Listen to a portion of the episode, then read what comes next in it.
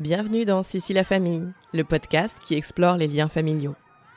Vous les voyez ces familles qui ont l'air hyper saines, avec une communication fluide et des membres liés par une complicité qui fait rêver ben, Je me suis toujours demandé quel était leur secret, et surtout ce que je pourrais faire lorsque moi aussi j'aurais des enfants, pour leur proposer un foyer qui ressemble à ça. Alors j'ai voulu leur demander. Évidemment, chaque famille est unique, et les tempéraments des personnalités interviewées font partie des clés de ces dynamiques. Mais je suis sûre que ça ne fait pas tout. Je pense aussi que dans notre société éclatée, on manque d'exemples et de représentations de schémas familiaux. On ne sait pas vraiment ce qui se passe chez les autres. Alors qu'en vrai, on gagnerait tous à partager nos expériences. J'essaye donc à mon échelle de construire des ponts entre nous toutes et tous. Je m'appelle Roxane et vous écoutez Sissi la famille.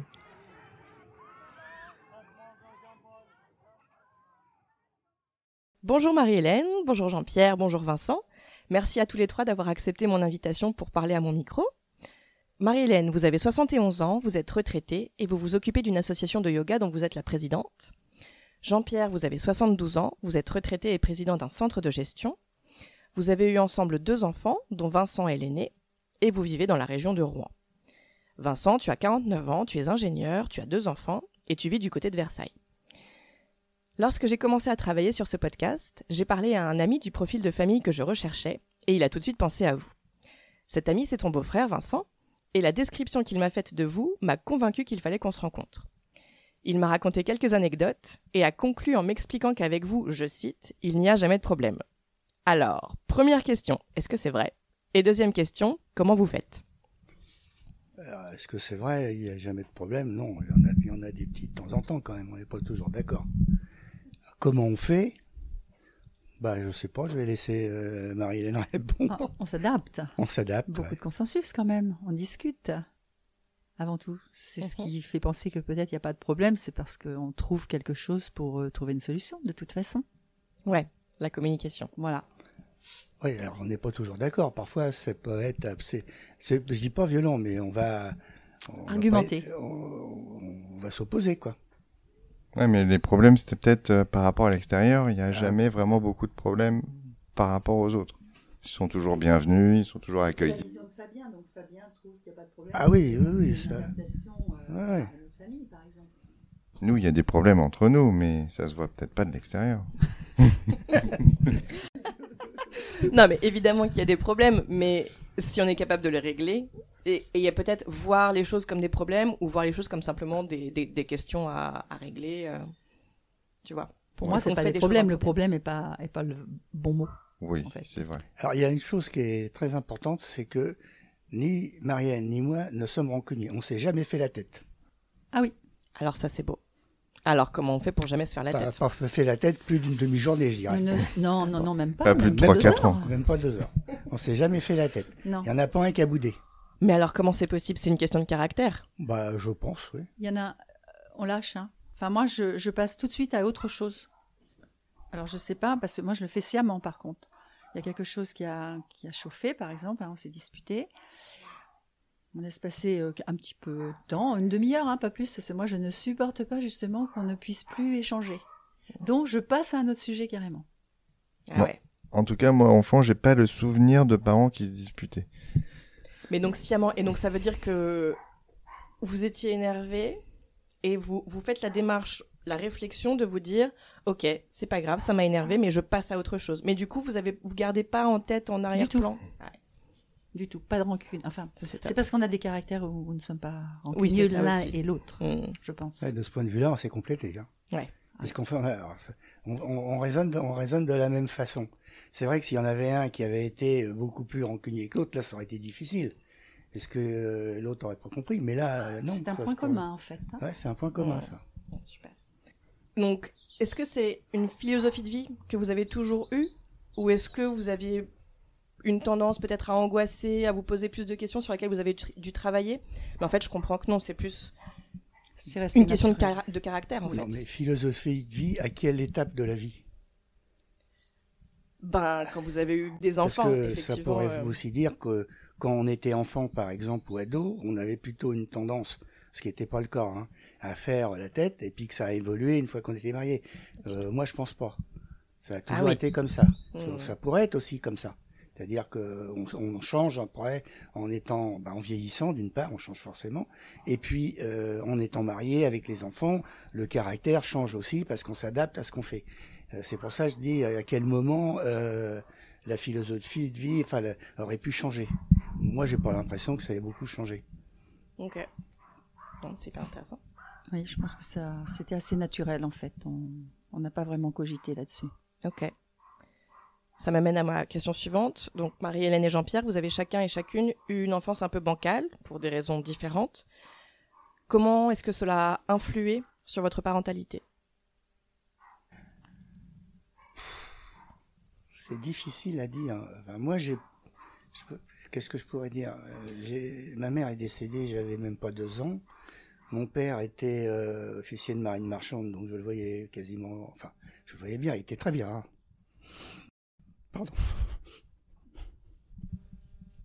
En fait, je pense qu'il y a nos, deux, deux chemins se sont rencontrés avec des difficultés vraiment importantes de, vie dans l'enfance. Et je pense que ça, ça a été euh, fondateur de notre couple pour, euh, de manière consciente et inconsciente, je pense, en fait. Et Jean-Pierre m'a dit il n'y a pas longtemps, en fait, quand je lui ai posé cette question, euh, comment ça s'est fait, comment ça a pu se passer. Et il m'a répondu, et j'ai trouvé ça très beau, c'est parce que c'était toi et parce que c'était moi. Avec nos, nos, nos histoires respectives, en fait. Et je pense que le, le, ciment, ce qui a fait le ciment de notre, de notre couple, c'est justement de ne pas euh, reproduire ce que nous avons vécu, en espérant, hein, parce que ce sont les, les, aléas de la vie qui ont fait que, bon, ça a été bancal du côté de, de Jean-Pierre ou bancal de mon côté, euh, ça, ça nous tombe dessus, on n'a pas la main là-dessus. Mais après, quand on veut fonder une famille, l'élément très très important pour nous a été les enfants. Je pense qu'on aurait été très malheureux de ne pas avoir d'enfants. Donc on a eu la chance d'avoir euh, deux fils et on voulait absolument, euh, ben, comme vous le dites, une famille idéale, pas parfaite mais idéale quoi. Et surtout ne jamais euh, se séparer pour à la première imperfection, on pourrait dire. Je trouve que à notre époque, on se sépare trop vite. Je pense je pense qu'inconsciemment, on a voulu euh, construire ce qu'on n'avait pas eu. Oui. Donc il y, avait une démarche consciente de, faire quelque chose, de ne pas reproduire. Alors consciente, je ne sais pas si elle était consciente. Mais inconsciemment, je pense que, comme euh, moi je vous l'ai expliqué, j'ai été élevé par ma, grand-mère qui était très bien, mais euh, j'étais tout seul, si vous voulez. Donc inconsciemment, on a voulu donner à nos enfants ce qu'on n'avait pas eu. Ce que nous, on n'avait pas eu. Alors, je ne pense pas qu'on a fait un plan. On n'a pas fait un plan Et puis, on s'en parlait pas Et puis, euh, c'était naturel. En fait, c'était naturel. Mhm. c'est pas un vrai projet. Enfin, c'était là, mais c'était, oui, c'est resté naturel. Ouais.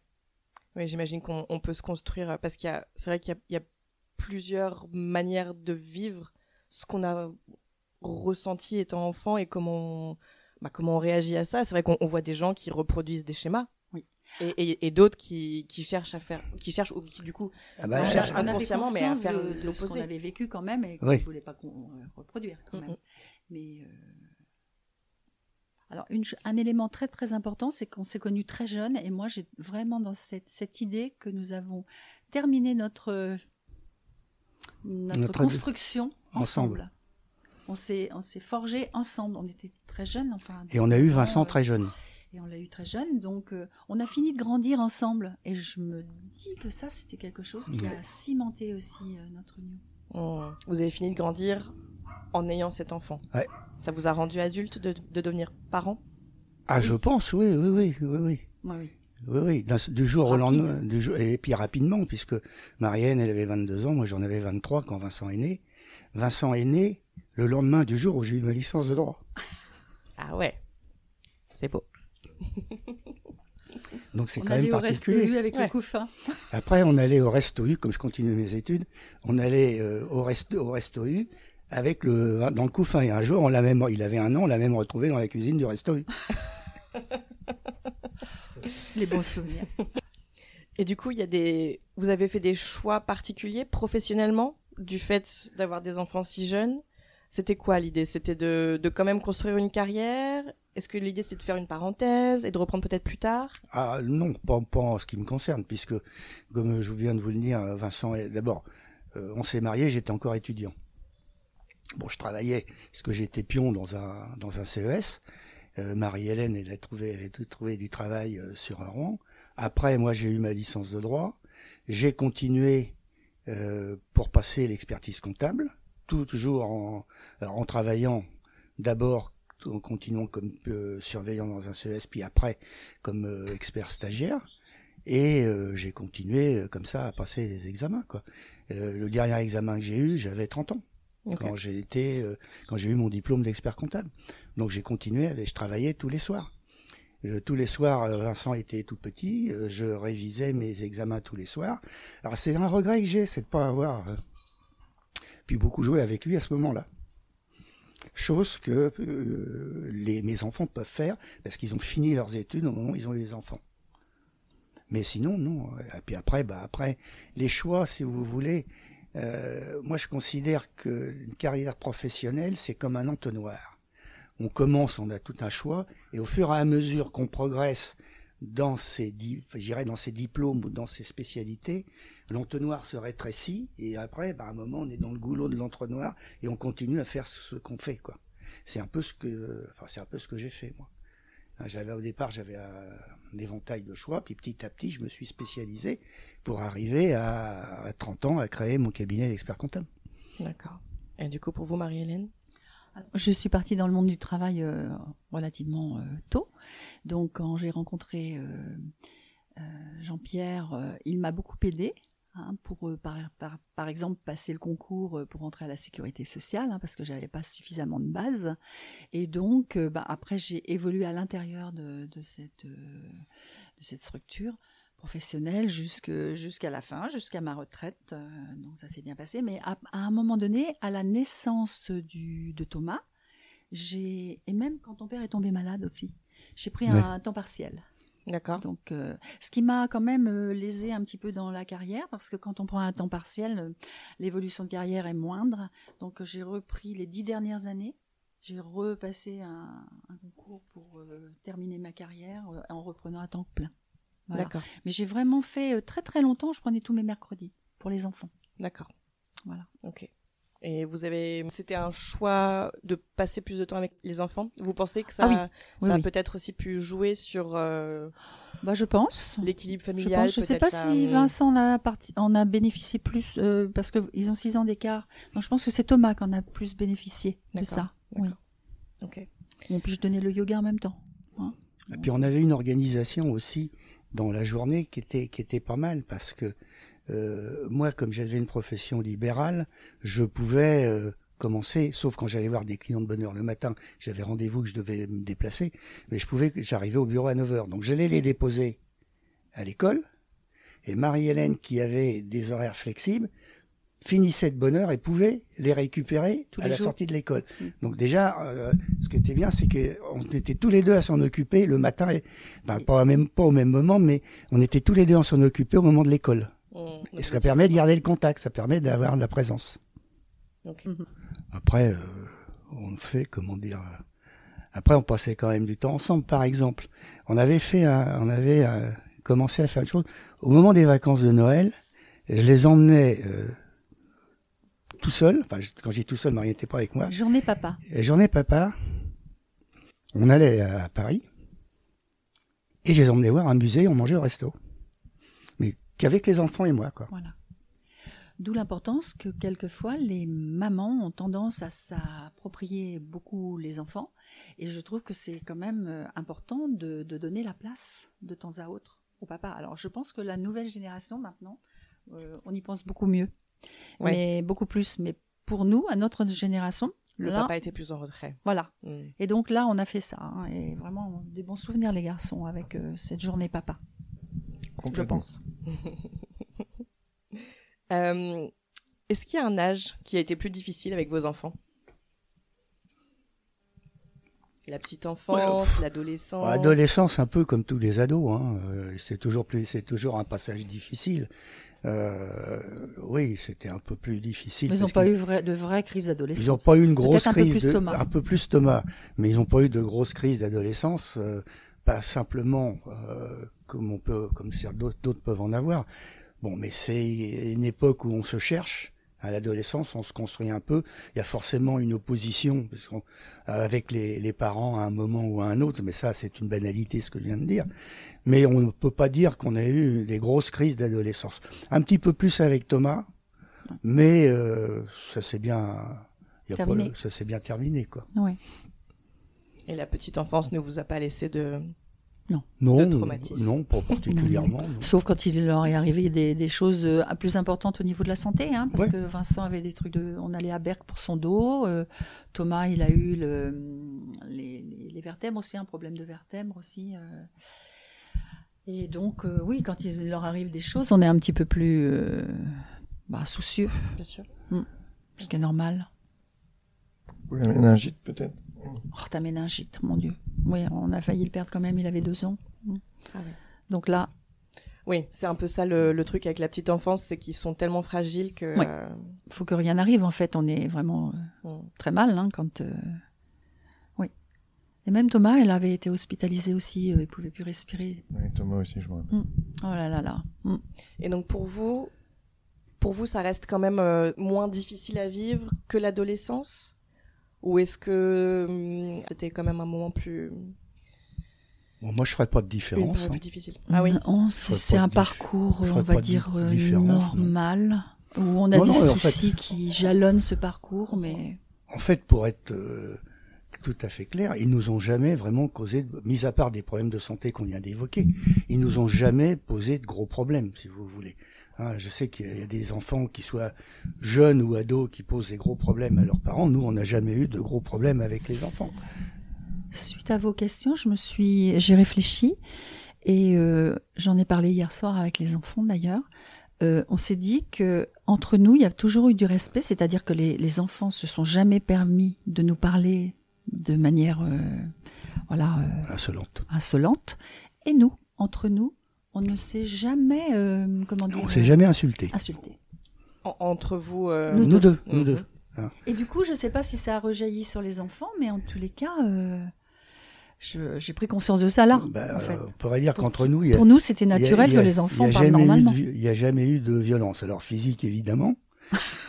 mais nous, oui, non, mais il faut le dire aussi. On peut être très violent sans s'insulter, hein, mais quand même. il n'y a pas eu de violence verbale non plus.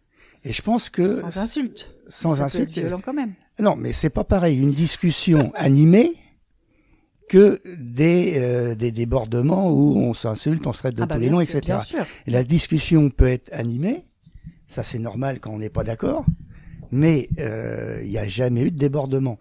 Et je pense que, comme euh, Vincent euh, vous le dira sans doute tout à l'heure, euh, lui, ce qu'il se souvient, c'est de parents qui se disputaient quasiment pas. C'est vrai. Ah ouais. Alors, Pas- on se devant peut-être pas devant eux. Voilà, c'est ce devant que nous. j'allais dire. C'est ce Pas que devant j'allais eux. dire. Euh, je pense qu'on devait, euh, quand il y avait un problème, le régler entre nous, euh, mais pas suffisamment avec des éclats de voix forts puisqu'ils les entendaient pas. Parce que c'est vrai que moi, du coup, j'ai un peu cette image-là de me dire, euh, ce serait sain que, ma, que mes filles me voient me disputer avec mon conjoint et qu'elles nous voient aussi nous rabibocher pour qu'elles comprennent comment ça fonctionne. Mais en fait, pas, enfin, dans votre schéma à vous, c'est pas comme ça que ça s'est fait. Non, on ne l'a pas fait exprès en plus. hein, C'était nos tempéraments, certainement. Ok. Bah ça, je, je, pense, qu'on devait être euh, relativement sévère dans le sens où on était un peu formaté euh, par notre éducation euh, quand on les a eus très jeunes. hein. On, est en- on était encore sous le formatage de notre propre éducation. Et donc, il y avait des choses euh, naturellement qui se faisaient ou qui se faisaient pas. Oui, oui, parce que moi je vous disais tout à l'heure, j'ai été élevé par ma grand-mère. Bon, alors très, très bien, mais euh, elle me serrait la vis quand même. Ouais. Hein, C'était une génération. ben, c'était une autre génération. Elle était née en 1890. Euh, quand elle a commencé à s'occuper de moi, elle avait 60 ans. Jusqu'à ce que je me marie où elle en avait 80. Euh, donc c'est quand même une autre génération et donc c'est cette éducation là qui déteint aussi un peu sur Oui. On l'a euh, Ça s'est retraduit dans notre ça façon retraduit dans notre- d'élever nos dans enfants. notre fonctionnement. Parce que nous, quand on voit maintenant les enfants qui montent sur les canapés, les tables de salon et tout ça, alors nous, on n'a jamais vécu ça, évidemment. Et donc, ou mettre les coudes sur la table, ou ne pas finir son assiette, on était quand même assez exigeants. Hein. D'accord. Donc, Mais, mais, on avait on- été éduqués comme ça. mon, voilà. Donc, du coup, avec le recul, on s'aperçoit que, en fin de compte, on était relativement sévère alors qu'on a, on croyait qu'on était cool. Ouais. Ouais. Ouais, c'est drôle de revoir la mise en perspective en fonction de l'époque. euh, Voilà. en fait. Mais comme quoi, on peut être sévère Oui. et euh, faire des enfants heureux. Bah, apparemment, euh, pour le forcer à finir ses petits pois, il n'aimait pas les petits pois. Et euh, donc, ouais, l'éducation chez vous, c'était un peu comme ça. C'était un peu strict. Comment. Enfin, je sais pas si c'est strict le mot que vous employeriez. Vous disiez Ouais. sévère. Bah, Comment, comment vous C'est au faisiez. regard d'aujourd'hui sévère, parce qu'à l'époque, nous, on se vivait pas comme sévère. Hein Enfin, ils n'étaient pas battus non plus, hein, pas tous les Oh jours, non. moi. On va couper au montage. non, je rigole évidemment. Euh, pas de fessée, du chantage. Évidemment, du chantage. Ah, fessée, on doit en avoir une de temps en temps quand même. Toi, tu te souviens, toi? Ah bah moi je me souviens d'une gifle que j'ai donnée à Vincent, mais c'est sous le coup de la peur. Euh, on était sur les, en train de visiter les remparts de Brouage, je sais pas si vous connaissez. Brouage c'est une ville, une petite ville fortifiée du côté de Rochefort, et on, on était sur les remparts. Il est sorti d'une petite tour au coin, et j'ai cru qu'il allait tomber. Alors je l'ai attrapé et je lui ai donné une gifle sous le coup de la peur. Quoi. Mm. Donc ben, c'est la seule dont je me souviens. Alors lui Moi, il m'en souvient peut-être d'autres. Moi, je m'en souviens d'une euh, que je lui ai donnée. Mais il courait et courait, je pouvais pas l'attraper. je lui ai dit, mais tu t'arrêtes parce que tu l'auras quand même. Alors il s'est arrêté et il a eu la gifle. il était ado, hein. Ado. Ah ouais. Et on sait plus comment on peut serrer la vis. hein. Tous les moyens sont bons. Ou toi, tu avais un exemple où j'avais raté la gifle et je m'étais fait mal contre le radiateur, c'est ça? Ah, mais ça, c'était plutôt enfant. ouais. Ah, enfant. Comme quoi, vraiment, pas parfait, les parents, faut là. pas en faire des enfants martyrs non plus. Hein. Oh bah non, si on est, si on est là, c'est bien que c'est pas le cas. Si on s'en souvient, c'est que c'était quand même exceptionnel. Non, enfin, eux, ils se rappellent que c'était sévère. Moi, personnellement, j'ai pas l'impression que c'était très sévère. hein. Je, je me dis que c'est sévère par rapport au regard que j'ai maintenant, Ouais, de tes petits-enfants. oui. par Ouais. rapport à mes petits-enfants. Je me dis, zut, on était sévère. Hmm. C'est juste ça. Et alors, c'était quoi la vie à la maison? Est-ce qu'il y avait souvent du monde? Est-ce que vous étiez plutôt casanier? Il y avait du monde. hein. Ah bah il y avait du monde, ouais. Oui. Ouais, ouais. On invitait pas mal. hein. Bon, On emmenait les hein. enfants petits avec. Ah oui, les, quand on allait chez des amis euh, le, pendant les, le soir, le samedi soir, enfin quand on était invité, on avait, vous savez, le, le Le lit lit pliant, pliant, là, hop, on emmenait le lit pliant Mais à 20h, chez tout le monde, à la maison ou chez eux, au lit. au lit. Et alors, ils arrivaient à dormir Oui, Alors, quel était le secret Bah, des euh, habitudes. je sais pas, l'habitude de dormir à L'habitude 20 de heures, se coucher euh, à 20h. on, Avec du euh, monde ou pas de monde. Et sans qu'on ait, sans, on élevait, sans, on Sans- élevait pas la voix, c'est naturel. Euh, on leur faisait pas non Je plus pense que c'était euh, l'habitude. du- du sirop euh, Fénergan Non, pour non, dormir, non. un truc comme ça, rien du tout. Hein. L'heure, bah, c'était à l'heure. Bah, ils étaient réglés comme ça. C'était, euh, comment je Bah, oui, ils eux, ça étaient devait- réglés. ça devait C'était être une naturel habitude de pour eux. vie. ouais. Ok. Bah, c'est vrai que moi, j'ai tendance à me dire que c'est une question de peut-être de caractère aussi, mais parce que moi, j'ai des filles qui ne dorment pas, quelle que soit l'heure et quelle que soit la manière. Donc, euh, peut-être, euh, moi, j'ai envie de penser que vous avez peut-être eu de la chance aussi. euh, Bien sûr, bah, c'est bien enfin, sûr. au niveau du caractère des enfants. Bien sûr, euh, oui, oui. ça, ça joue peut-être. Oui. Euh, on, vous avez évoqué quelques, quelques petites bribes, mais euh, quelle était la place du couple, de votre couple à vous, dans le foyer? On tournait plus autour des enfants. Oui, oui. Oui, enfin moi je je, je sais pas répondre. Je... Il y avait, il y avait peut-être des. Alors, on n'avait pas de grands-parents, donc c'est- il y a ça aussi. Ah oui. A- On pouvait pas. euh, Ils- on n'avait pas de grands-parents pour les confier. Hein, il y avait juste mon père qui était à la retraite, qui était à la retraite, mais moi, j'avais pas qui- encore mes parents. qui est décédé euh, en 85, donc Vincent avait 12 ans et Thomas euh, 6, donc euh, euh, et comme il était malade, on pouvait. on- à un moment, si, à un moment, quand Vincent était en maternelle, ma grand-mère était encore vivante, puisqu'elle est morte en 87, à 97 ans, et ils habitaient, mais elle habitait en face de l'école. Donc le midi, Tous les euh, midis. tous les midis, euh, elle récupérait Vincent et moi je venais manger avec eux. Et puis euh, c'est elle aussi qui, ré- qui récupérait Vincent, puis après Thomas pour à la sortie de l'école. À un moment, si vous voulez. Euh, si on n'était pas là, euh, ou Le midi, parce que le soir j'étais là. quand Marie-Hélène récupérait les enfants à l'école, et ils allaient la, elle allait la Goûter. voir On goûtait euh, tous- tous les soirs chez la grand-mère. Donc ça, c'était génial. hein. tous les après-midi. Cependant, pendant les vacances, non, on pouvait pas donner les enfants pendant les vacances. Fallait qu'on se débrouille. D'accord. Donc, est-ce que vous diriez que le couple a été peut-être mis entre parenthèses pendant une certaine période de, de, de votre vie avec les enfants ou? Moi, je dirais que oui, quand même, parce que on sortait pas, on pouvait pas sortir tous Ah les bah oui, deux. euh, C'était toujours les enfants quand même qui étaient là présents. Alors, euh, Comme on vous a dit tout à l'heure qu'on a eu les enfants, on était jeunes, puisqu'on avait 22 et 23. Du jour au lendemain, fini les sorties en boîte. Puis fini les copains qui avaient pas encore d'enfants. Et puis, euh, les, les, alors les copains, on pouvait en inviter un de temps en temps le soir à la maison, mais c'était fini les sorties avec les copains. Euh, et ça, c'est d'un seul coup, ça s'est arrêté, net. C'est là où on, Alors a, que on est on devenu va- mature très rapidement. Alors qu'on aurait pu continuer en fait. Hein. Donc ça, ça s'est arrêté très vite. ouais. la vie sociale Alors on avait une vie sociale quand même, faut pas exagérer. Oui, on Il y a habitait des pas mal. de, jeunes qui font la Qui bringue. sortent. On sortait pas Voilà, en non, fait. on sortait pas. on sortait Ça se faisait ou chez les uns ou chez- ou chez les autres, mais on ne sortait pas comme on fait maintenant. On va au restaurant tous les deux, on prend, on prend un espace-temps pour le couple. Ça, non. Pendant un certain temps, non. Non, non, pendant un certain temps, non. On n'a pas pu, mais on n'en a pas souffert. Bah non. On n'en a pas Ah, on allait au souffert. restaurant puisqu'on allait au resto U avec le couffin.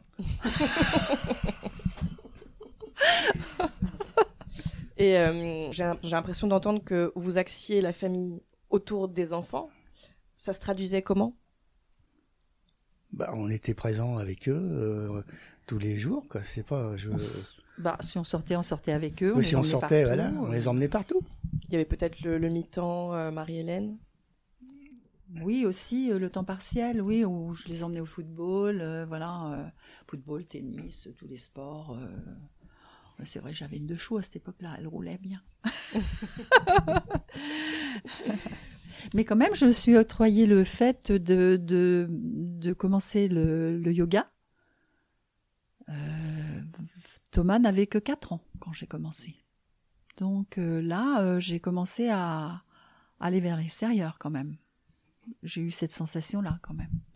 D'accord. De, de, de me prendre en charge. De reprendre du temps pour vous. Voilà. Avec le recul, est-ce qu'il y a des choses que vous auriez voulu faire différemment? Euh, moi, pas du tout. Non, non, non. Pas, un- Non, je sais pas, une non, réaction non, à un événement, un grand principe, euh, Non, la euh, sévérité? non, je vois pas. Bah Euh, non, quand je vois les résultats, ça va. Je comprends. mais quand On trouve qu'on a des enfants très gentils. Et puis on a une, une très bonne relation avec les deux. hein. Et je dois dire avec mes belles-filles. C'est vrai, c'est vrai. Non, non, mais c'est aussi important dans, pour garder. Euh, c'est, c'est- je dis pas ça, euh, c'est pas une boutade. Euh, le fait qu'on ait deux belles filles avec qui on s'entend bien, ça permet de bien garder Enfin, ça consolide encore. la, ben, la, la famille continue Ça exister perdure. euh, comme on l'avait fait, si vous voulez. Hein, y a, y a pas, ça n'a rien changé. Alors, Elles ont le sens de la famille. alors que ça peut arriver, ça Mm. peut arriver, hein, que Bien sûr. comme on dit, les pièces rapportées mettent un petit peu de, de sable dans les rouages. Là, c'est pas le cas. La preuve, hein, euh, Séverine est là aujourd'hui, euh, c'est elle qui, est en train de préparer le repas pendant qu'on est en train de discuter Elles avec sont vous. chez nous comme chez elles, en fait. Hein. Sous les placards, euh, elles sont chez nous. Pour moi, je les considère à partir du moment où c'est vraiment ça, ça c'est bien passé entre eux, leur propre couple. Ce sont nos filles, comme nos garçons, en fait. Et c'est ce que j'avais dit à Roxane, c'est que comment, pour une belle-mère, parce que le- les conflits viennent souvent avec belle-mère, belle-fille, comment ne pas euh, accepter ou aimer la personne qui aime son propre enfant? Ça, ça, je pense que c'est vraiment quelque chose d'important. Si on, on réfléchit à ça. D'accord, Ça, ça, ça retire les barrières complètement. bien sûr. C'est peut-être parce que justement vous les avez considérées comme votre famille que vous entendez bien avec elles aussi. Ah, Oui, c'est parce qu'elles ont été intégrées, voilà. Ouais. C'est pas pour C'est rien. Pas que parce qu'elles sont exceptionnelles, même si elles sont exceptionnelles. ça, ça joue. Non, c'est surtout parce qu'elles font bien la cuisine. Non, je pense qu'il y a une question d'intelligence aussi, de vouloir aussi s'adapter à l'autre famille. Ouais. C'est un effort euh, commun, Ouais. tous ensemble. Et alors, si je reviens euh, au, au noyau, donc là, vous, vous en l'occurrence, est-ce que selon vous, il y a un ingrédient secret pour des relations aussi fluides? Ah oui. On est très indépendants l'un et l'autre. Je vais vous donner des exemples. Je m'achète mes vêtements quasiment toujours tout seul. Il nous arrive le samedi de partir en ville pour faire nos, voir les magasins, chacun de notre côté, et on se téléphone pour aller prendre un pot ensemble. Donc, et ça, c'est- je pense que On est très là, indépendants. Là, dans, dans l'équilibre d'un couple, euh, il faut pas qu'il y en ait un qui qui prenne la main sur l'autre, si vous voulez, qu'il y en ait un qui soit complètement dépendant. Euh, nous, on est on est très indépendants l'un et l'autre, et de ce fait, on s'entend bien. Oui, mais ça, ça s'est, euh, ça s'est forgé, euh, enfin, on va dire, j'allais dire à cause, grâce à toi. Euh, il ne supportait pas, comme il était très pris par ses études, il ne supporte pas que moi je m'ennuie ou je m'occupais que des enfants, nanana. Et donc, il ne supportait pas. Donc, euh, trouve quelque chose. Alors, j'ai trouvé, quelque chose qui a dépassé ses espérances avec le yoga. hein. Mais, mais je suis devenue très indépendante, chose que je n'aurais peut-être pas été autant au départ. Mais il était beaucoup, lui. Donc du coup, je suis devenue vraiment euh, indépendante. Donc c'est ça qui, c'est toi qui as impulsé euh, l'indépendance euh, dans notre couple. et, et par rapport à vos enfants, c'est cette question d'indépendance, vous pensez que c'est aussi ça qui a qui a joué d'une manière ou d'une autre dans le fait que ce soit si fluide avec avec euh, Thomas et Vincent? Alors, Je sais pas, c'est eux qui pourraient le dire. Alors ça se voyait peut-être moins à cette époque-là parce que euh, on- Il a- ils étaient ils étaient là, il fallait qu'on s'occupe d'eux quand même tous les tous les deux. Donc euh, on avait moins de possibilités de, de partir chacun dans son coin. Quoique ça se faisait quand, même. hein. La preuve, voilà, une des choses que cours, hein. ma Marianne donnait des cours de yoga, moi j'ai donné des cours aussi à une cours de compta le soir. J'ai eu euh, pendant dix ans un poste de chargé de cours à l'université. Euh, tout ça, c'est fait qu'on était chacun dans notre coin. Euh, mais on se retrouve, et, c'est, je pense que ce qui était bien, voyez, quand je vous parlais de l'anecdote de ce, on va en ville tous les deux, on se donne un coup de fil pour euh, prendre un pot, et on était très contents de tous se retrouver après. Même si chacun était parti un peu dans son coin à un moment ou à un autre. Bon, Marianne avait plus la possibilité de partir faire les loisirs des enfants que moi, parce que moi je travaillais plus, mais euh, on était vraiment contents de se retrouver. Par contre, moi, j'ai toujours eu un peu le doute de cette indépendance-là du couple, justement, qu'elle rejaillisse de manière euh, pas si positive que ça euh, sur les enfants qui ont pu en souffrir peut-être aussi. Dans quel sens? Dans un sens Bah, le- par exemple, il y avait personne à un moment donné. Moi, j'allais à mes cours, euh, Jean-Pierre était pas rentré, les deux garçons étaient tout seuls. Ouais. Quand ils étaient un peu plus grands et à l'ado, l'essence, etc. Donc ça, c'est pas forcément quelque chose de positif pour les enfants à cette époque-là. Ou alors ça leur a offert des moments à, à eux deux, peut-être. euh, Il nous le dira. Euh, je me demandais aussi, est-ce que vous pensez que ce sont les individus qui composent votre famille, donc avec leur personnalité spécifique, euh, et donc qui s'entendent particulièrement, qui fait que l'ensemble fonctionne si bien? Est-ce que c'est vraiment une question de la personnalité de chacun, ou est-ce que c'est plus lié à un effort commun? C'est un peu ce que vous disiez tout à l'heure, euh, Marie-Hélène, qui implique que chacun, effectivement, fasse un effort pour que euh, les relations soient Bah, je pense Soit qu'il y a- bonne et fluide. moi, je pense qu'il n'y a pas d'effort. C'est, Ça marche ça bien. marche comme ça parce que euh, c'est en fonction que les, les caractères se, sont complètement sont, différents. hein. sont différents, mais euh, s'entendent. Mhm. Il n'y a pas de, il a pas de souci particulier. Non, il n'y a pas de, il n'y a pas de démarche volontaire. C'est ça que je veux dire. Il n'y a pas d'acte volontaire. Mhm. Vincent, je vais me tourner vers toi. Ok. On disait tout à l'heure que tes parents t'ont eu jeune et que ça a apporté une certaine légèreté dans leur éducation. Est-ce que c'est quelque chose que toi tu as ressenti, cette insouciance dans leur façon d'être à la maison? Insouciance dans leur façon d'être. Alors pas du tout. Non, non, j'ai pas du tout trouvé que c'était insouciant dans leur façon d'être. Non, non. Je serais plutôt, euh, il y avait quand même des règles à respecter et je les trouvais pas du tout insouciants. Non, non, non. Mm. C'est pas du tout l'impression que ça m'a fait quand j'étais enfant. Ah, je me rappelle pas de tout, mais d'une manière générale, je voyais pas du tout mes parents comme des gens insouciants. Il y avait cette sé- sévérité dont vous parliez peut-être tout à l'heure plus? J'ai jamais trouvé non plus qu'ils étaient très sévères, mais insouciant, c'est pas le bon terme. J'aurais plutôt dit euh, attentif. Donc pour toi, t'avais pas des parents cool? Si, hyper cool. Ah ouais. Mais c'est pas pareil d'avoir des des parents qui nous permettent de faire tout un tas de choses et qui s'en moquent. Ils s'en moquaient pas. Ils étaient attentifs. Non, j'avais pas l'impression que je pouvais faire tout ce que je voulais parce qu'ils ils y portaient pas attention. C'était, ils me faisaient faire tout ce que je voulais plutôt parce que ils me faisaient confiance plus que parce que euh, ils s'en moquaient.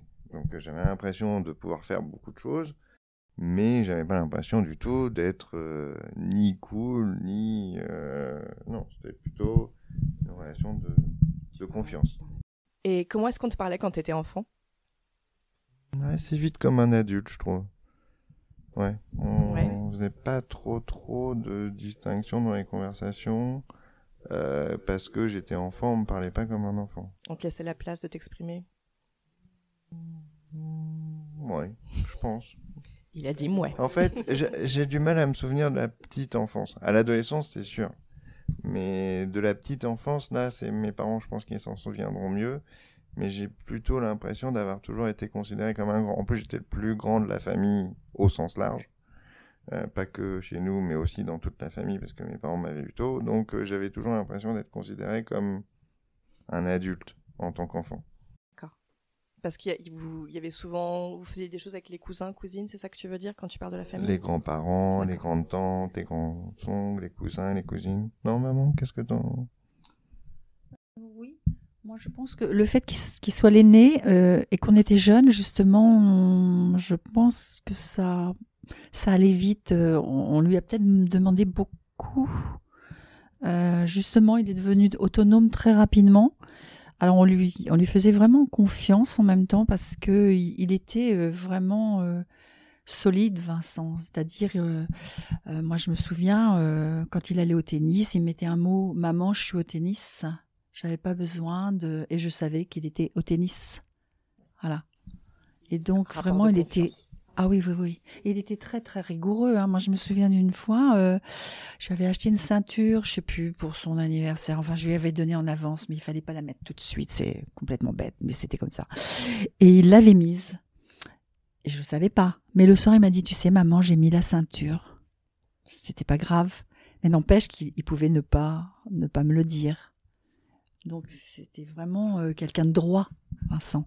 Donc, ça s'est vu euh, tout petit. Mm. Alors peut-être on en demande plus à ces enfants-là. Et là, qui de l'œuf ou la poule? Est-ce que c'est parce que vous en demandiez plus ou est-ce que c'est parce qu'il était comme ça, qu'il y avait une tendance Mm. Non, C'est intéressant. Oui, oui, il y avait une belle confiance. Euh, Vincent, est-ce qu'il y avait des gens que tu considérais comme des modèles, peut-être même en dehors de tes parents, mais voilà, des gens peut-être dans ton entourage qui t'inspiraient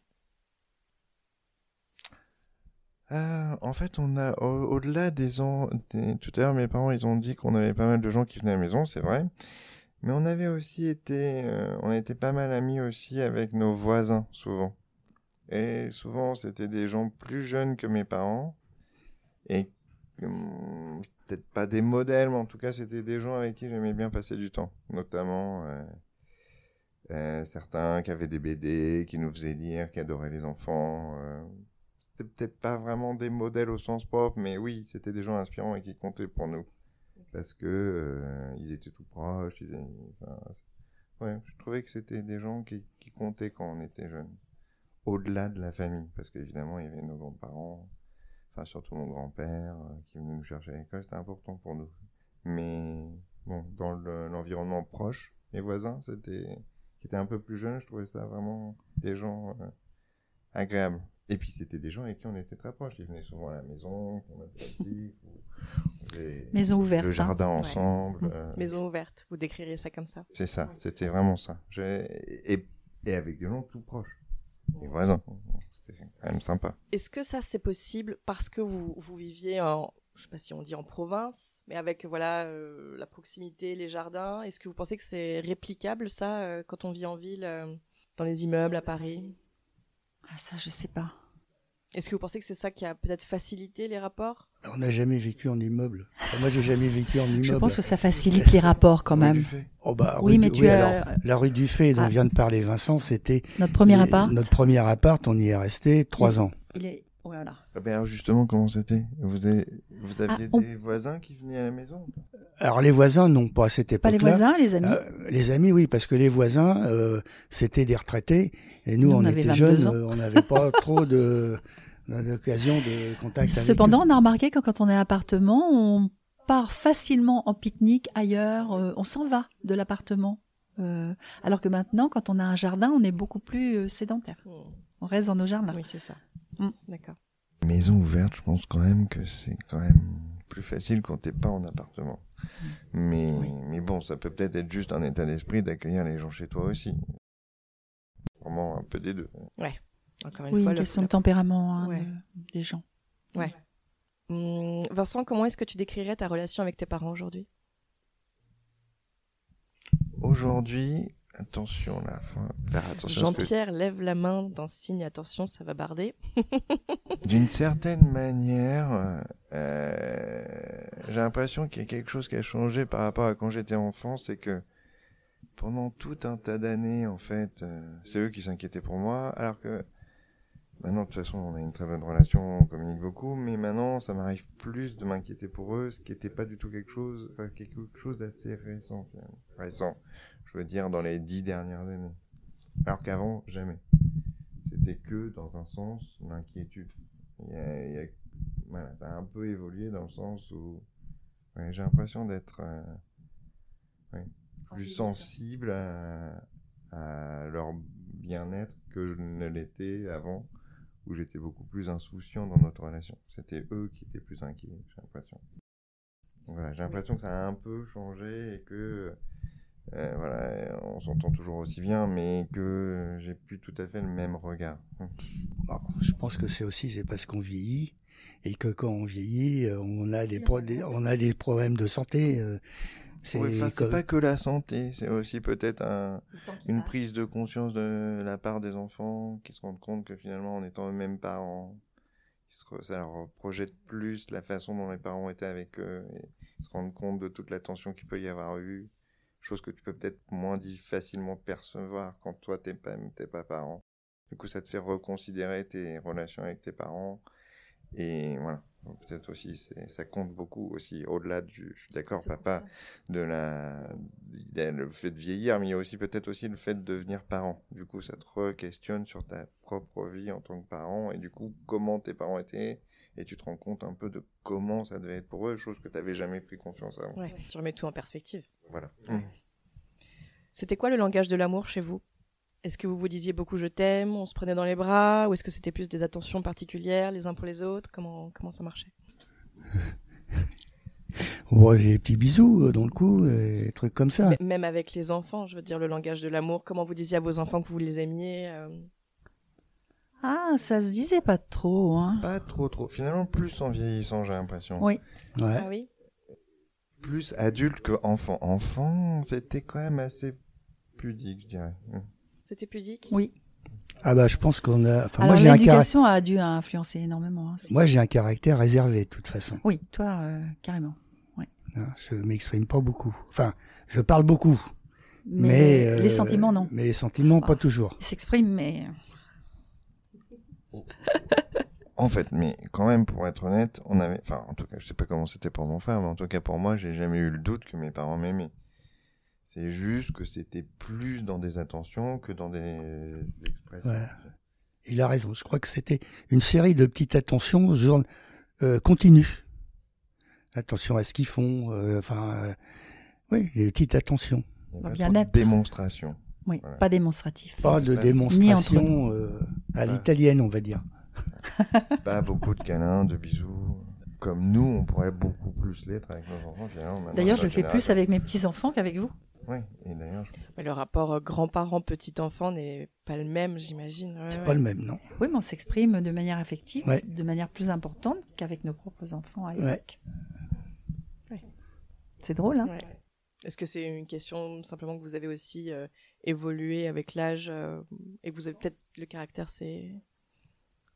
Oui, oui, oui, on a évolué avec l'âge et puis euh, c'est pas nous qui sommes chargés de l'éducation des petits enfants. Hein, la différence, la différence est là aussi et ça peut libérer euh, le une partie du comportement. Et puis comment on les voit, il y a aussi le fait que même si on les voit, voit régulièrement, on les voit pas tous les jours, on les voit moins souvent. Alors que quand on parlait tout à l'heure des petites attentions, les marques d'affection, des, des petits- parce qu'on était tout- tous les jours ensemble. Là, les petits enfants, euh, on les a. euh, alors, ceux de. Versailles un peu plus souvent que ceux de Montpellier, puisqu'il y a plus de proximité À toutes les vacances, quand même, on a tout le mais on monde. les emmène toutes les vacances. Mm. Hein, euh, on, les a, on, les, on les emmène toutes les quatre, tous les quatre, puisqu'il y en a quatre, on les emmène tous les quatre euh, en vacances tous les, tous les étés. Et puis tous les vacances, toutes les vacances Les scolaires, vacances aussi. les vacances scolaires, on s'arrange pour euh, les avoir euh, en Une semaine. Alors on a une chance, c'est qu'ils sont dans la même zone de vacances scolaires. Ah oui, zone A, zone B, euh, ouais. Montpellier et Versailles, c'est dans la même zone de vacances scolaires. Donc on peut les avoir en même temps. Ce qui permet aussi, justement, de permettre aux petits-enfants de se voir, de se rencontrer, consolider le lien cousin-cousine. de faire une sorte de, de faire une fédération. Quoi. Alors ça, c'est ce que vient de dire euh, Marianne, c'est important. Euh, même avant, quand il y avait les petits-enfants, on a toujours été très très fédérateur. C'est ce qu'on disait au départ. Il y a pas de pro, c'était un projet inconscient. C'est le fait aussi que nous, on n'a pas eu, euh, pour les raisons X de famille, je dirais entre guillemets normale, un père, une mère, et des frères, des sœurs. Parce que Moi, ma sœur, elle a été, j'ai pas été élevé avec elle, puisque mon ma mère était décédée, c'est ma tante qui l'a élevée. Donc euh, c'est ça qui fait que on a toujours été fédérateur et on continue à l'être avec les petits enfants. Ce qui veut dire que les réunions de famille se faisaient toujours là, chez nous. En fait, c'est nous qui, qui rassemblions euh, l'arrière-grand-mère, la grand-mère, euh, sa sœur, les cousins et tout ça. Toutes les fêtes de famille se sont faites chez nous. Jusqu'il y a euh, à peu près trois ans, euh, tous les Noëls se faisaient ici. Bon, alors maintenant, Séverine vient et Vincent maintenant Séverine et Vincent ont pris le relais. Euh, ce, qui est, ce qui est très intéressant d'ailleurs, puisqu'il dit qu'il s'inquiétait tout à l'heure pour ses parents, bah, c'est vrai que J'aime beaucoup cet état d'esprit. c'est d'abord c'est bien, puis en même temps nous on est un peu moins fatigués. C'est un peu aussi. comme si on avait. Mais euh, puis, puis, puis- alors on retrouve aussi le rôle fédérateur, c'est-à-dire que là c'est chez eux que tout le monde vient. Oui. Donc euh, Là, on la, famille de. Et on a eu parfois des euh, des, des, fédéra- des, des, des Noëls fédérateurs très élargis. Par exemple, en 2009, ma, j'ai une, une petite nièce qui était euh, aux États-Unis à l'ambassade, qui, fait un stage à l'ambassade de France à Washington. On est tous allés à Washington. C'est-à-dire euh, nous là, mais nos deux enfants, enfin, Séverine, ses nos parents, enfants, Séverine, son euh, frère. ma ma- euh, Fabien était là, non oh, Fabien, Non. le- oui oui oui, il était là. Fabien était là, oui. oui Ma sœur et son mari, puisque c'était sa fille. euh, donc on a, on a fait et on avait loué deux maisons et on s'est retrouvés. On est, je sais plus combien on était à Noël. Euh, on était euh, Quinzaine, 25, euh, vingt, 20 à. Noël. Quoi. Non, mais ça c'est intéressant. Et on faisait ça. On a longtemps fait ça ici. Euh, Vincent, tes enfants ont aujourd'hui 9 et 11 ans, si je dis pas de bêtises. Donc ils sont encore jeunes, mais est-ce que tu penses réussir à créer à ton tour un foyer sain et développer des relations joyeuses et fluides avec eux? Ouais, j'espère, mais je sais pas, c'est difficile à évaluer. Quand t'es parent, t'as toujours l'impression de faire tout un tas d'erreurs. Et nous, pour le coup, contrairement à mes parents qui, eux, avaient l'impression de faire les choses naturelles, on se pose peut-être beaucoup de questions. Donc, euh, on essaye de faire de mieux qu'on peut, mais Puis ils sont encore un peu petits pour voir les. difficile de voir. Je pense qu'on on en saura plus dans 15 ans, je dirais. On fera Mais une saison 2. Bon, oui, on essaye de pas les traumatiser. Ils ont pas l'air non plus d'avoir des problèmes psychologiques particuliers, mais c'est pas facile à dire. En tout cas, il y a plein de sujets. Autant mes parents, inconsciemment, ils ont pas voulu reproduire ce qu'ils ont fait dans leur enfance, ce qu'ils ont vécu dans leur enfance, dans leur parentalité. Autant moi, il y a plein de choses que j'ai eues dans mon enfance que j'essaye au contraire de reproduire dans ma parentalité. Par exemple, tu vois, le concept de maison ouverte ou d'avoir des gens qui sont bienvenus ou de recevoir du monde pour que ce soit un peu joyeux, de pas de pas s'insulter avec son conjoint ou de pas se disputer de manière forte, de pas rester fâché pendant des heures. Ça, c'est des choses euh, peut-être de manière un peu inconsciente aussi, mais bien que c'est important pour moi. C'est le genre de concept. Et comme il y a d'autres choses que je fais pas du tout comme mes parents, mais c'est sûr que je suis plus influencé aussi, enfin, dans le positif. Après, euh, oui, j'aimerais bien que euh, mes enfants aient la même relation que j'ai avec mes parents quand ils seront adultes. J'aimerais bien. Bon, je sais pas si je vais y arriver, on verra bien. On se dit que tu mets tout en, place pour quoi. Ouais, c'est un peu l'idée. L'idée, c'est ça. J'ai une dernière question pour vous, Marie-Hélène et Jean-Pierre, et peut-être que toi aussi tu auras une proposition à m'apporter, Vincent.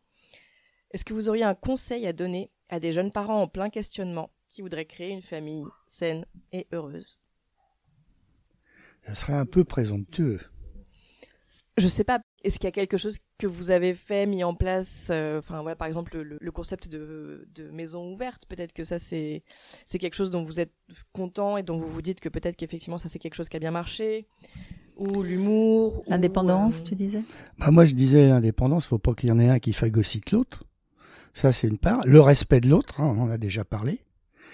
Euh, il faut. Alors, c'est ça, c'est plus difficile. C'est avec ces, avec les enfants, je dirais, c'est l'image classique du gant de fer dans un, une main de fer dans un gant de velours. C'est-à-dire à la fois être suffisamment, on va dire strict, mais c'est peut-être pas le bon mot. Ferme. Ferme, mais tout en étant sans, sans que ça se voit. C'est ça qui est difficile à faire. La bienveillance derrière. Et la bienveillance derrière. Euh, Vincent disait bien tout à l'heure, quand on parlait, on parlait des, marques euh, d'affection, euh, les marques d'affection chez nous n'ont jamais été débordantes de en expression. en expressivité mais c'était une série de petites attentions journalières qui fait qu'ils avaient le sentiment d'être aimés par leurs parents. Et je pense que c'est ça qu'il faut arriver à faire. Alors ça dépend aussi il y a des, caractères il y a des, des personnes qui vont peut-être jamais pouvoir faire ça euh, il y a des personnes qui ont besoin d'être très expressives.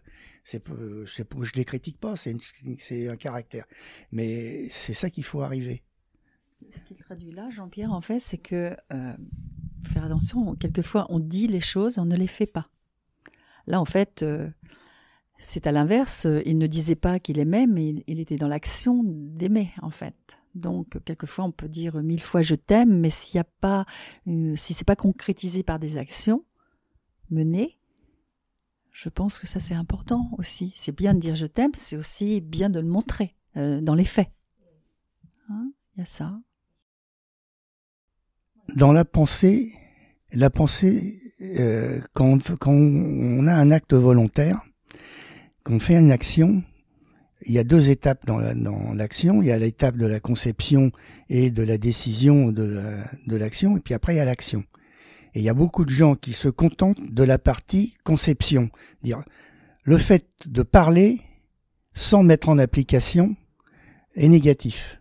Si on prévoit quelque, si on parle de quelque chose, il faut après le mettre en application. L'action, le plus, le plus important, c'est aussi l'action.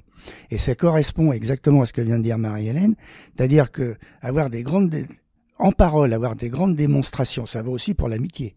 Avoir des grandes démonstrations, si derrière c'est pas suivi d'actes concrets, ça n'a pas de valeur. Enfin, à, mon sens. Mais c'est la même chose de l'amitié. Hein. Si vous dites à des amis euh, je, t'aime, je t'aime, je t'aime, et puis que, le jour ils ont besoin de vous, vous n'êtes pas là, hein, toute relation est comme ça. Hein. Il y a un exemple typique, mais ça c'est autre chose. Il suffit de relire le livre de Job dans la Bible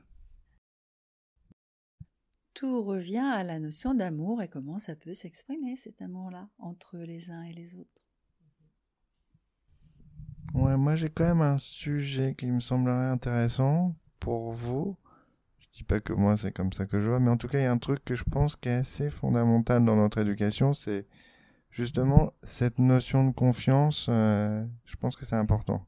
Je pense que c'est important pour les enfants de sentir que les parents leur font confiance et d'ailleurs que les enfants aient confiance dans l'amour que leur portent leurs parents.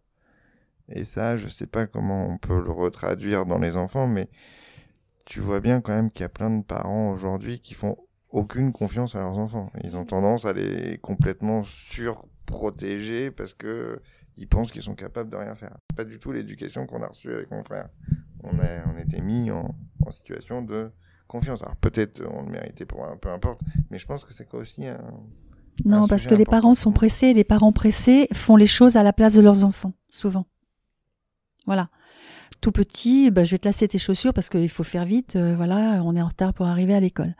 Et nous, on, on a fait. Alors là, c'était volontaire. Tu te souviens, on était assez loin de la boulangerie, mais c'était toujours de chez nous jusqu'à la boulangerie un trottoir. Il n'y avait pas à traverser. Mais à un moment donné, on pouvait pas, on pouvait plus le voir. Il y avait un, un virage.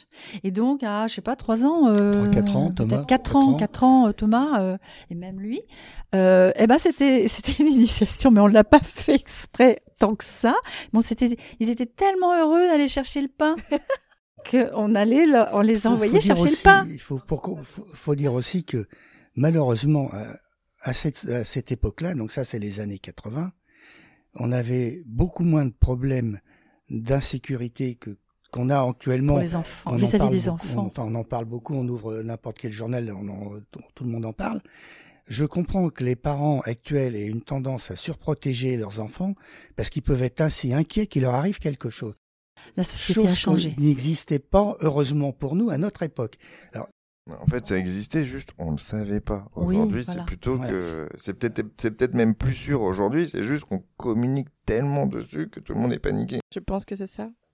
Je sais pas si c'est pas la société. Je pense que la société a changé un peu. Il y a les deux. Il y a les deux. dangereuse Il y a les aussi. deux. Je sais pas si tu as bien vu le rapport de l'Église qui s'est passé avec. euh, bon, c'était quand même ça, c'était à l'époque. hein. Alors c'est vrai de responsabiliser les gens, les, les enfants, ça leur permet de prendre confiance en eux. S'ils ont confiance en eux, on va pouvoir justement, ils, ont, ils, ils savent qu'ils peuvent le faire. Du coup, c'est vraiment un, une cercle, ver- un cercle vertueux. Quand on parlait de la confiance, là, euh, quand Vincent était euh, ado, euh, il allait au CES, qui était, qui est le CES qui était pas très loin d'où on habitait à l'époque d'ailleurs. Puis après, il allait au lycée. Il rentrait tout seul à la maison, il, se fais- il se préparait son goûter, euh, on lui faisait confiance complètement, si vous voulez. Il faisait ce qu'il voulait, il faisait ses devoirs, et on a fait la même chose après euh, avec Thomas. Quand Thomas est arrivé au même âge, euh, il rentrait à la maison tout seul, et on leur faisait confiance. On n'était pas derrière pour vérifier euh, ce qu'ils avaient fait, comment ils avaient utilisé euh, le four pour faire euh, son sandwich au camembert. On l'a su Non, mais après. tout ça pour dire que c'était pas, c'était pas dans toutes les familles comme ça. Moi, j'avais plein de copains qui étaient pas du tout élevés comme ça, du tout. C'est, enfin, je veux dire, c'est quand même s'il y a quelque chose à noter. Je sais pas si c'est un conseil à donner aux futurs parents, mais en tout cas, un truc qui est quand même assez fort, c'est, je pense, la confiance, c'est vraiment important. Et d'ailleurs, d'une certaine manière, comme mes parents sont assez indépendants, le fait d'avoir confiance en ses enfants, finalement, ça cultive une certaine indépendance. Parce que Eh oui, sûr. euh, du coup, plus on prend confiance qu'on peut faire les choses tout seul, plus on les fait tout seul, et plus finalement on a, on a confiance en soi et on est indépendant les uns des autres. Parce que même aujourd'hui, même si on s'entend très bien, on n'est pas tellement les uns sur les autres. On est quand même assez indépendants d'une manière générale, que ce soit avec mon frère, mes parents. C'est quand même quelque chose qui est resté. Mais on a quand même confiance qu'on s'aime. C'est un peu. On le sait. Et en fait, euh, ah oui, puis moi j'aime pas le, la notion, j'ai peur de, j'aime pas de la notion invasive, par exemple, de, la maman. Voilà, qu'est-ce qui fait mon fils, machin, truc. Mais par contre, il y a, on, on a un petit rituel, hein, tous les dimanches, on a le petit coup de fil des deux garçons. plus récent, donc, tu vois. Ça, ça n'existait pas quand on était jeune. Non, mais effectivement, peut-être aujourd'hui, avoir les nouvelles des petits-enfants, euh, comment ça Ah va. bah, semaine c'est sûr. Alors, puis- bien régulier, puis, euh, ça. Il y a aussi, alors on disait, on parlait de changement de société. ça Il y a aussi des nouveaux outils qui sont arrivés. Euh, on a bien sûr, comme tout le monde, quasiment des comptes WhatsApp euh, où on se met euh, les photos. euh, là, on a eu les photos de la rentrée.